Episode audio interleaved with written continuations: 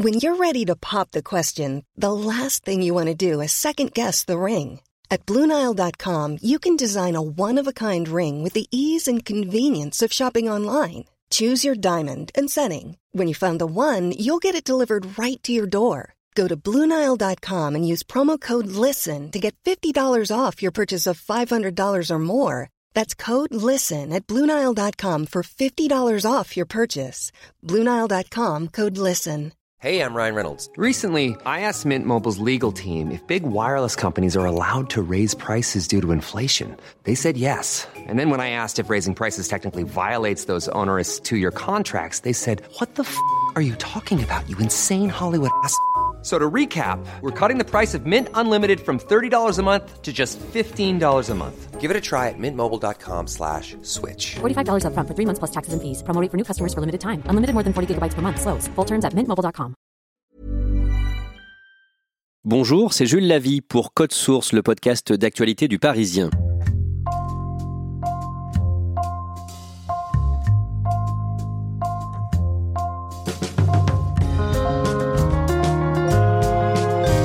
Elle a côtoyé les sommets et tutoyé la mort. L'alpiniste française Elisabeth Revol s'était montrée discrète depuis le drame du Nanga Parbat en janvier 2018.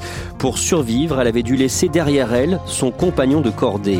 Mais après des mois de silence, ces derniers jours, elle a rencontré quelques médias, dont le Parisien, à l'occasion de la sortie de son livre Témoignage, Vivre, publié aux éditions Artaud. Code Source vous raconte son histoire.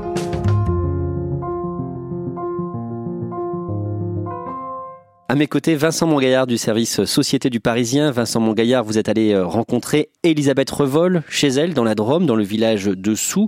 À quoi est-ce qu'elle ressemble? Ben, C'est un petit bout de femme euh, d'un mètre 56 pour 48 kilos, qui, euh, quand on la voit encore le, le, visage tanné par une expédition faite en catimini le mois dernier, le Manaslu, un sommet de 8000 mètres dans l'Himalaya. Elle nous accueille dans la brocante tenue par son mari, dans un petit village de 550 âmes et on découvre euh, une femme euh, lumineuse, euh, rayonnante, qu'on a presque envie de serrer dans ses bras parce qu'elle a une voix un peu au perché à la oui-oui, elle est attendrissante cette année, en mai, pour euh, se reconstruire après le drame qu'on va raconter, elle a gravi l'Everest. Oui, c'était euh, son Graal, euh, l'Everest. toute petite, dans sa chambre, il y avait un poster, l'Everest, à travers sa face ouest. Elle est partie là-bas, discrètement, en solo, au moment où il y avait les embouteillages dans l'Everest. Elle a réussi à, à conquérir ce sommet pour se reconstruire parce que, comme dit Elisabeth Revol, l'endroit où elle se sent le mieux, en sécurité, où elle n'a pas peur, c'est la montagne, c'est la haute altitude, c'est la troposphère. Là aussi, il y a eu une polémique. Le 23 mai, Elisabeth Revol était la première Française à atteindre le toit du monde sans oxygène.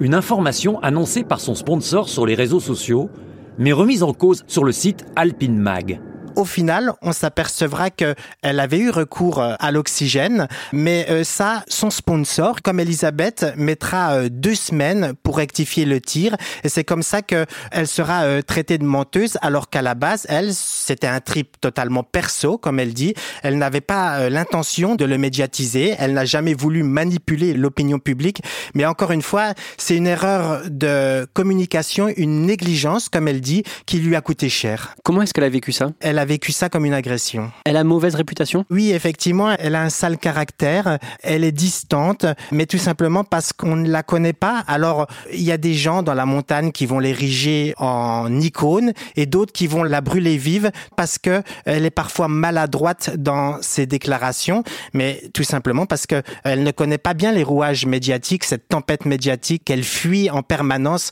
en gravissant les montagnes.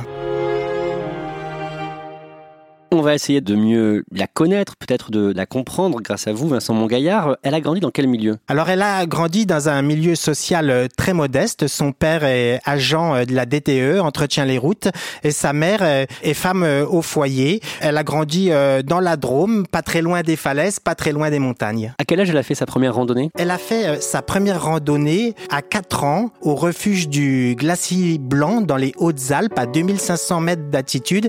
Il faut savoir que elle elle a un rapport particulier à, la montagne, Elisabeth Revol, puisque quand elle était dans le ventre de sa mère, euh, cette maman a contracté un cancer et euh, quand elle est née, Elisabeth, sa maman a dû euh, entamer une radiothérapie très lourde et les médecins, les naturopathes aussi qui la suivaient, lui ont dit eh bien ce qu'il vous faut, madame, c'est faire de la randonnée, aller dans les montagnes, respirer l'air pur, notamment du massif des Écrins qui n'est pas très loin. Donc ça veut dire qu'Elisabeth a immédiatement baigné dans les sentiers escarpés euh, des montagnes, ce qui lui a donné le goût assez rapidement de l'altitude. Dans le jardin familial, elle était en permanence perchée dans les, les tilleuls en équilibre, jouant à Tarzan. Et puis euh, à l'heure du repas, elle avait toujours une question qu'elle posait euh, à ses parents, c'est euh, comment on atteint les neiges éternelles? Et ses parents lui répondaient toujours, eh bien tu verras quand tu seras grande. Elisabeth Revol perd sa mère quand elle a 16 ans. Elle est endeuillée par ce drame et elle va se consoler dans ce qu'elle appelle la blancheur des neiges éternelles. C'est à partir de ce moment-là qu'elle se professionnalise un petit peu en, en adhérant à, à des clubs d'alpinisme et qu'elle elle atteint ses premiers 3000 mètres, 4000 mètres euh, dans les Alpes et donc qu'elle gagne en, altitude et qu'elle découvre enfin ses neiges éternelles. Et elle va devenir une grande alpiniste. Oui, puisque parallèlement à ses études de sport et son métier de prof euh, de PS, où elle est toujours vacataire, elle s'octroie euh, dans l'année des espaces d'évasion où elle va commencer par les grands sommets d'Amérique latine et puis très vite elle va se tourner vers les légendaires sommets de l'Himalaya à plus de 8000 mètres d'altitude.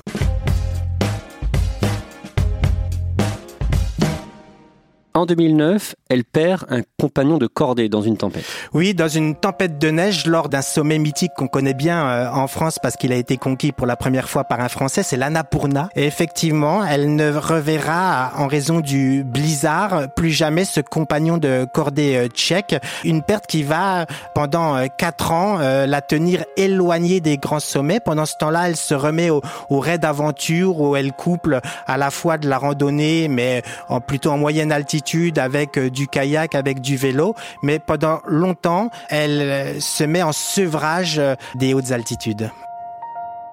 Elisabeth Revol finira par avoir envie de retrouver les plus hauts sommets et en janvier 2018, elle se lance dans l'ascension du Nanga Parbat au Pakistan. Le Nanga Parbat est, surnommé euh, la montagne tueuse et pour cause jusqu'à sa première euh, conquête en 1953 par une cordée allemande.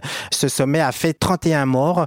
Donc c'est un sommet au pente très abrupte avec des séracs, des couloirs d'avalanche et c'est un sommet très difficile à conquérir, a fortiori en hiver puisque là les, conditions climatiques sont encore plus euh, changeantes. Qu'est-ce que ça représente pour un alpiniste le Nanga Parbat Ça représente un Graal euh, euh, moins embouteillé que l'Everest mais un sommet mythique qu'on rêve tous de conquérir quand on a envie de s'offrir la collection des 14 8000 mètres Elle a un compagnon de cordée dans cette aventure, Tomek Makievich. Est-ce que vous pouvez nous le présenter? Tomek, comme pour Elisabeth d'ailleurs, euh, le Nanga Parbat, euh, c'est son Graal. Il en est à sa septième tentative, qui jusque-là ont tout avorté.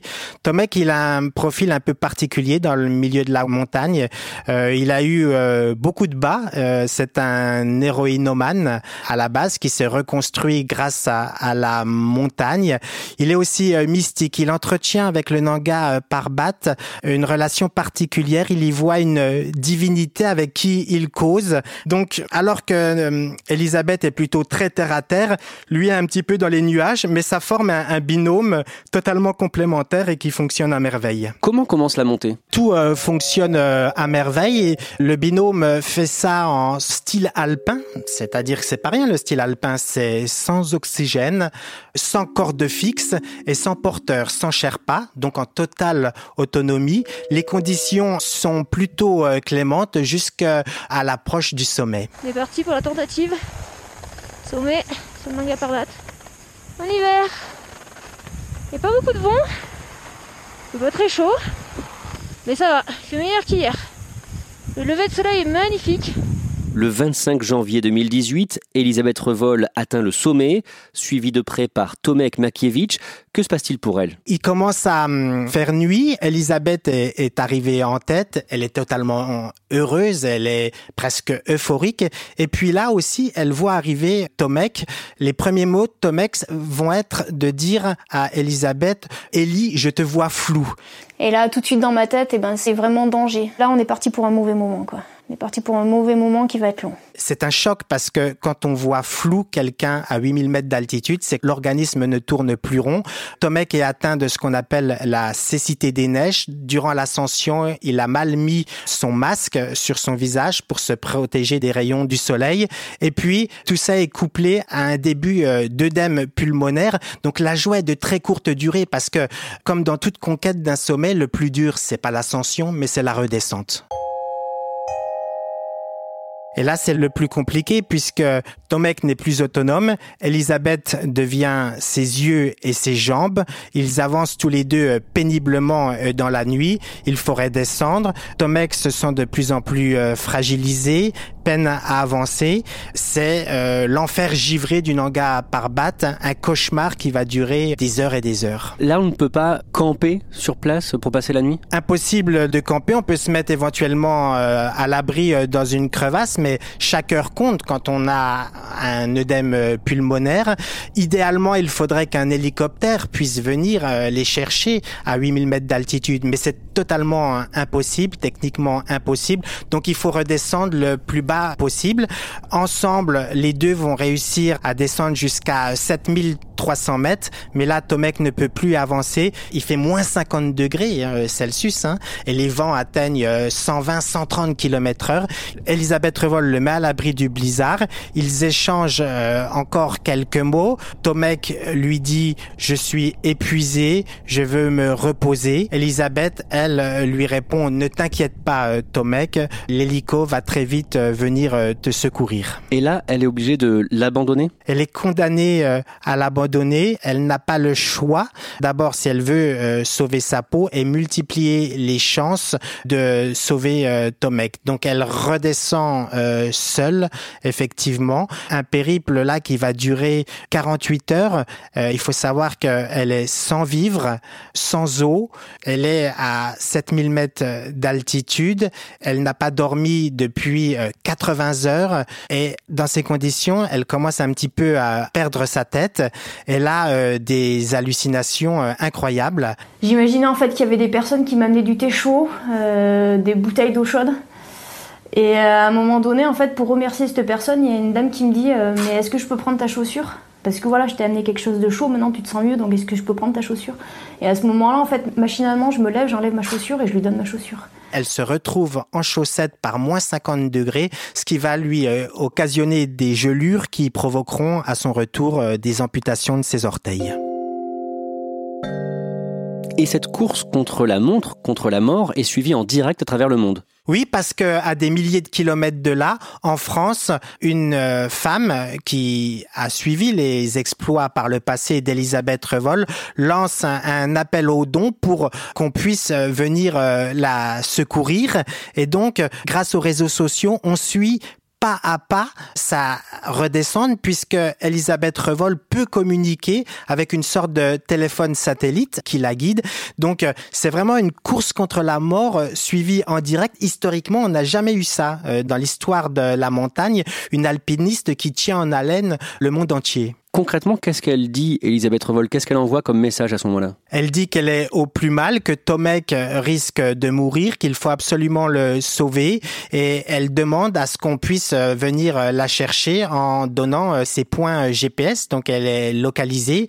Et c'est comme ça que va pouvoir se mettre en place une incroyable chaîne de solidarité, puisque à quelques centaines de kilomètres de là, on a une équipe d'alpinistes très chevronnés, polonais, une équipe une cordée euh, polonaise qui est en train de tenter l'ascension du K2, qui est un autre sommet mythique euh, de l'Himalaya, en hiver. Et cette équipe-là, alors qu'elle était proche de son objectif, va se dérouter.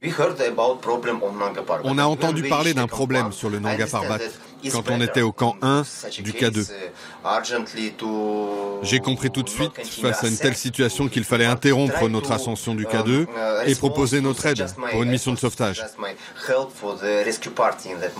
Cette équipe-là va se dérouter, va être héliportée jusqu'au pied du Nanga Parbat et une équipe de quatre personnes va dans la nuit se lancer au secours d'Elisabeth Revol à fond la caisse. Jamais une équipe n'aura été aussi vite et au final sur les quatre, il y en a deux qui réussissent à atteindre en pleine nuit Elisabeth Revol qui est saine et sauf mais très très affaiblie.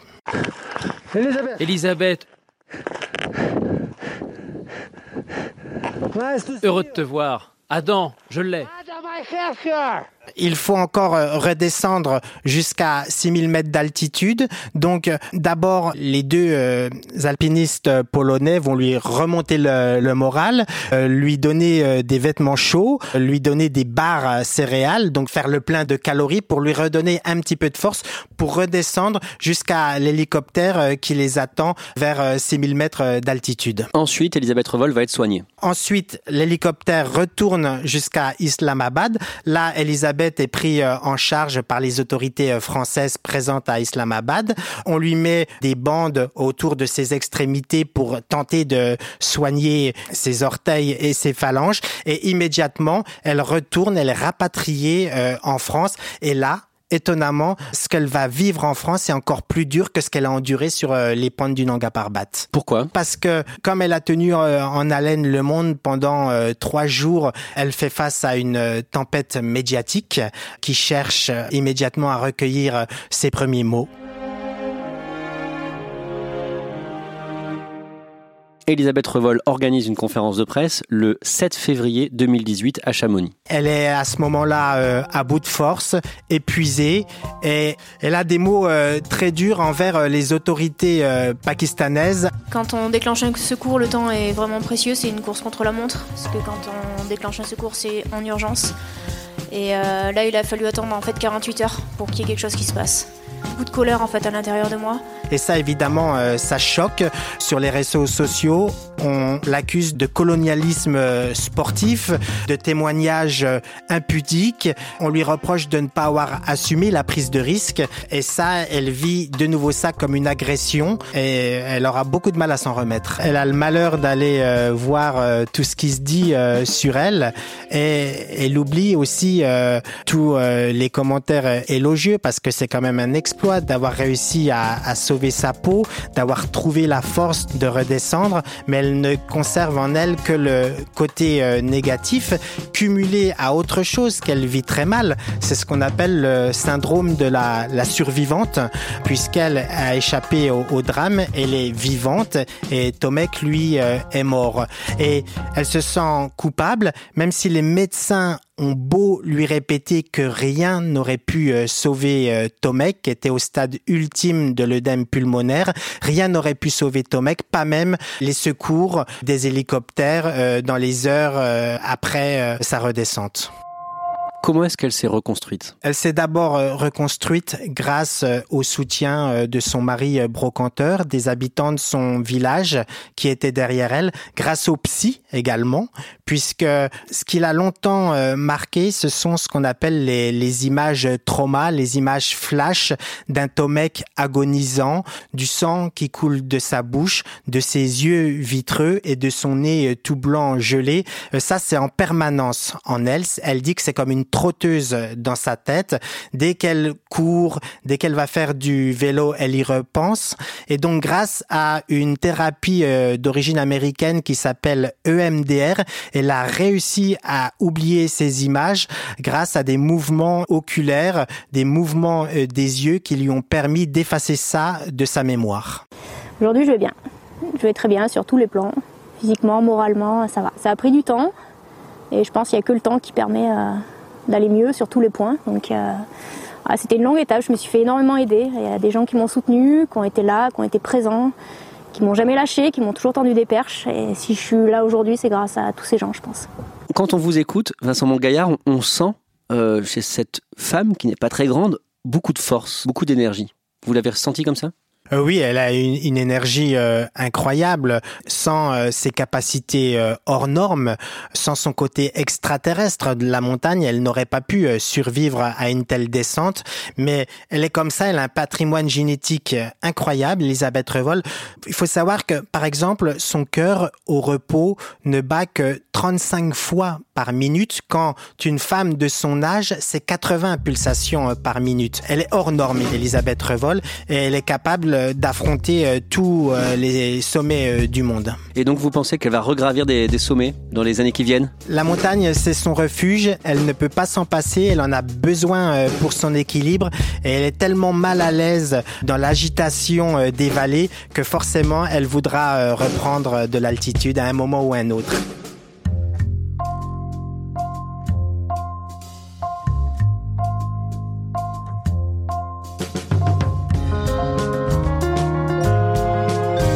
Merci à Vincent Montgaillard, dossier conçu et préparé par Jeanne Boézek.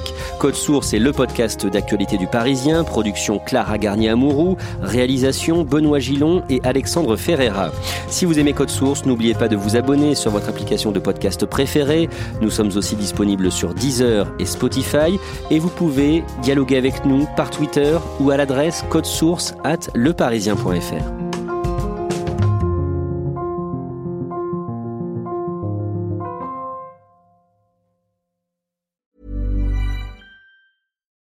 we're on a budget, we still deserve nice things. Quince is a place to scoop up stunning high-end goods for 50 to 80% less than similar brands. They have buttery soft cashmere sweaters starting at $50, luxurious Italian leather bags, and so much more. Plus, Quince only works with factories that use safe, ethical, and responsible manufacturing. Get the high-end goods you'll love without the high price tag with Quince. Go to quince.com/style for free shipping and 365-day returns. When you need mealtime inspiration, it's worth shopping Kroger, where you'll find over 30,000 mouthwatering choices that excite your inner foodie. And no matter what tasty choice you make, you'll enjoy our everyday low prices, plus extra ways to save, like digital coupons worth over $600 each week. You can also save up to $1 off per gallon at the pump with fuel points. More savings and more inspiring flavors make shopping Kroger worth it every time. Kroger, fresh for everyone. Fuel restrictions apply.